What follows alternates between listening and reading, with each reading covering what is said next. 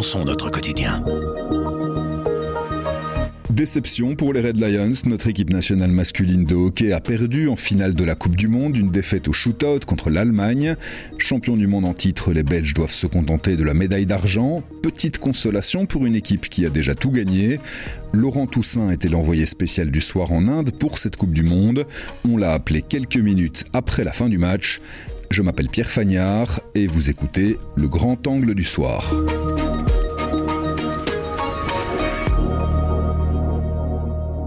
Bonjour Laurent. Bonsoir Pierre. C'est quoi le sentiment qui domine? C'est la déception parce que défaite en finale ou la fierté parce que une médaille de plus ramenée par cette équipe qui a tout gagné? Alors je pense que ce soir c'est tout d'abord la déception. Je pense qu'il n'y en a pas un seul des joueurs qui était présent sur, euh, sur le terrain aujourd'hui ou qui était présent à Boubanéchoir qui peut se satisfaire d'une une médaille d'argent. Les Red Lions étaient venus ici euh, en Inde avec euh, une mission, un objectif très précis, c'était de réussir le doublé et de reconquérir une médaille d'or. Et donc malgré la situation, malgré cette place en finale, la défaite fait a fait extrêmement mal. Les joueurs étaient extrêmement déçus euh, lorsqu'on les a rencontrés euh, après la cérémonie de remise des, prix. Je pense qu'il faudra vraiment euh, quelques jours, voire quelques semaines pour se rendre compte quand même de la portée aussi de, de cette médaille d'argent, parce qu'il faut quand même pas non plus tout jeter. Cette équipe, effectivement, elle a des, des, ambitions et des attentes qui sont extrêmement hautes, mais je pense que après un titre olympique l'été 2021, il faut certainement pas se dire que c'est un échec de, ramener une médaille d'argent d'une Coupe du Monde. voilà il va falloir digérer ça et surtout se concentrer très vite sur la suite parce que les prochaines échéances vont arriver très très rapidement. On l'a dit, les Red Lions, ils ont tout gagné. Ils étaient arrivés en Inde avec un, beau costume de favori quand même. Il leur aura manqué quoi au final pour euh, s'imposer dans cette Coupe du Monde? Mais je pense que très clairement, ce qui leur a manqué pendant le tournoi, c'est peut-être un petit brin de chance qu'ils ont peut-être eu euh, aux Jeux à Tokyo, à la Coupe du Monde en 2018 ou au Championnat d'Europe en 2019. En fait, ils ont dû composer depuis le premier match avec des maladies, des blessures. Il y a eu la maladie de John John Domen, il y a eu la, la blessure de Simon Gougnard, il y a eu la blessure d'Alexander Hendricks, il y a eu la blessure au dos d'Arthur Van der Ren. Et en fait, euh, Michel Van de il a dû composer chaque fois avec des absences et il a dû recomposer, retrouver un, un nouveau plan, un nouvel objectif chaque fois pour chaque match. Mais ils s'en sont finalement bien sortis puisqu'ils ont terminé la phase de en tête. Ils sont qualifiés pour les demi-finales très facilement face à la, Nouvelle-Zélande. En demi-finale face aux Pays-Bas, ça a été un peu plus compliqué. Et ici, pour cette finale, il avait euh, bah, pas tout son groupe, puisque Alexander Hendricks, le spécialiste belge du PC, même le spécialiste mondial du PC, était absent. Mais bon, il a trouvé des options avec un Tom Bone qui a été très efficace aussi. Et donc voilà, si on doit pointer quelque chose qui n'a peut-être pas tourné cette fois-ci, c'est peut-être ce petit brin de chance. C'est ce que tous les joueurs m'ont dit ici à la du terrain, c'est euh, la pièce, elle n'est pas toujours tombée du bon côté pour nous.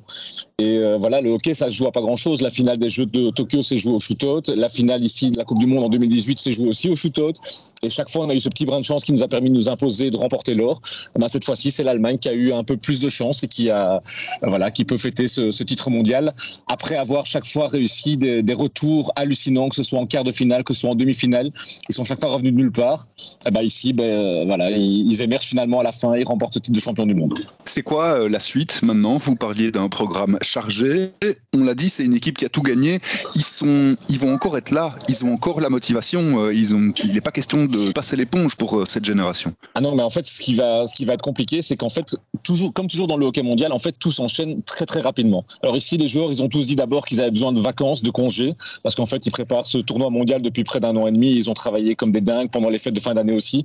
Ils n'ont pas arrêté, donc ils vont d'abord profiter au moins de, de 15 jours de repos, de congés. Puis après, ce sera la reprise du championnat en, en Belgique. Puis il y aura le HL, donc qui est la Coupe d'Europe, l'équivalent de la Ligue des Champions pour euh, de nombreux joueurs. Il y aura la Pro League, qui est un grand tournoi mondial avec des matchs qui sont prévus jusqu'à la fin du mois de juin.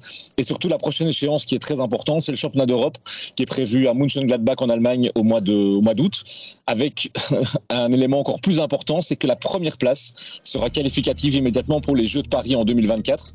Donc ça veut dire que pour éviter un tournoi qualificatif au début de 2024, il va falloir remporter l'or. Et donc cette échéance, elle arrive directement parce que ce sera déjà dans moins de sept mois. Et donc euh, après la prochaine échéance, forcément après euh, après ce championnat d'Europe, ce sera directement les Jeux de Paris en 2024 où là aussi les Red Lions sont de solide ambition puisqu'ils veulent reconduire leur titre olympique. Avec grand angle, le soir raconte, explique et décortique. C'est notre oreille sur l'actualité. Retrouvez-nous sur notre site, notre application et votre plateforme de podcast préférée. À bientôt.